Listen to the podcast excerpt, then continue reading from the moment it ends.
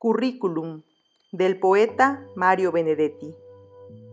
El cuento es muy sencillo. Usted nace, contempla atribulado el rojo azul del cielo, el pájaro que emigra, el torpe escarabajo que su zapato aplastará valientemente.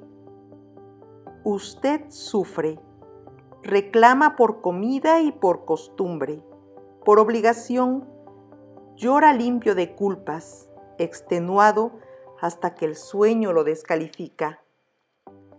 Usted ama, se transfigura y ama por una eternidad tan provisoria que hasta el orgullo se le vuelve tierno y el corazón profético se convierte en escombros.